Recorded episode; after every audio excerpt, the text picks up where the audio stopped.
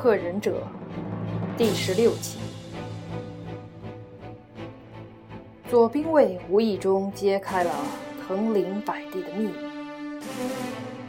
却不想也重新点燃了伊贺忍众的帮派之争。随着藤林百地与新主服部和竹田之间的矛盾公开，危机渐渐逼近了竹田家。而与此同时，服部未来的上任竹田安喜也开始了忍者修行的历程。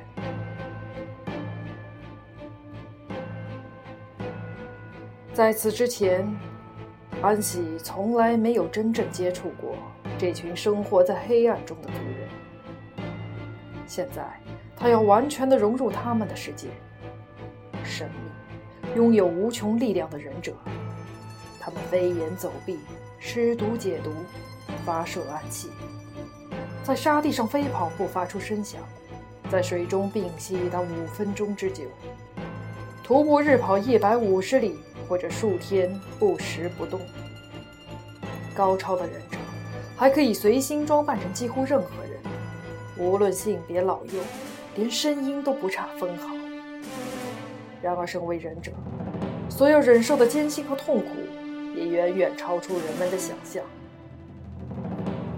常年密宗的修习，使精神和体能达到极限。训练从幼年就开始进行，跳过插满刀片的绳子，双手挂树，地上放满暗器，与猛兽搏斗，杀死同伴。种种非人的训练，使他们对血腥与牺牲习以为常，摆脱了肉体和心灵的羁绊。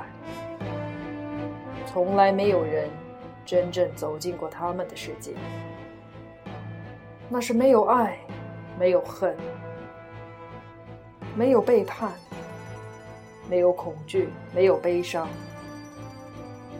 让我们来看一看忍者世界的法则，体味一下。他们所追求的独特人生境界吧。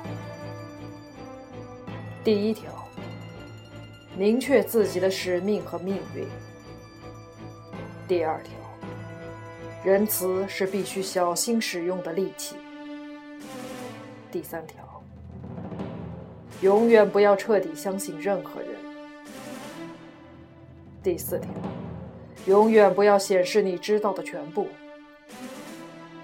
第五条，爱必须残忍，以超越简单的冲动和怯懦。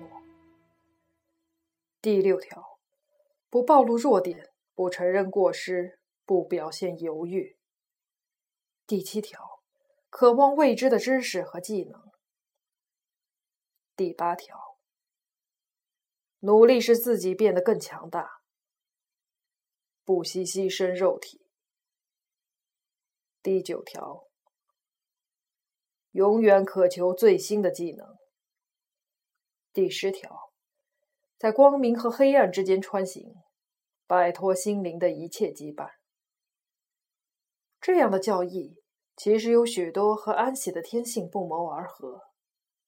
当初织田信长看的不错，这个女孩血管里天生流着乱波的血液，只是她的天性还没有完全释放。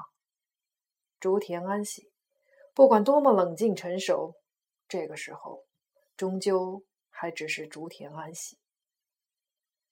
对于他而言，身边需要重新认识的人便是左兵卫。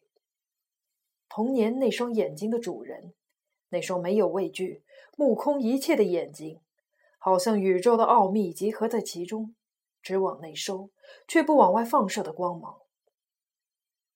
那样自信决然的承诺，原本模糊的片段，现在全部串联成一幅清晰的画面。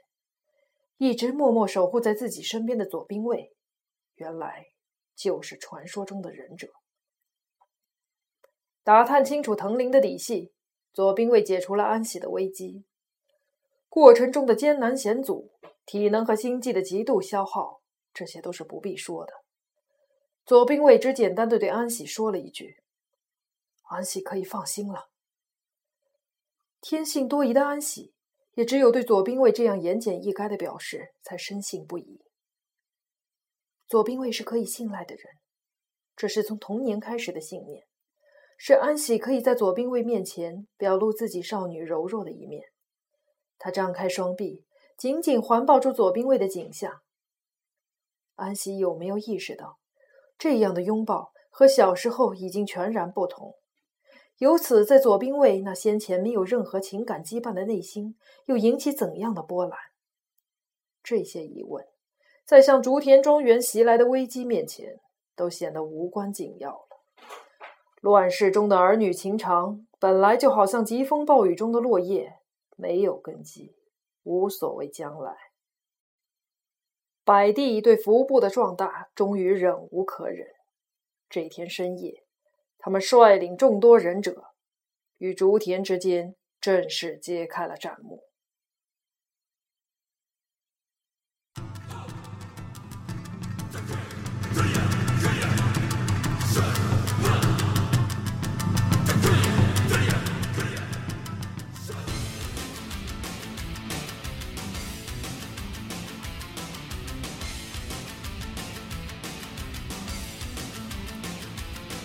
左兵卫首先听到正堂传来打斗的声响，迅速赶至前厅，只见百地的人已经遍布庄园上下，服部驻扎在庄园里的忍者和百地的人已经展开激战。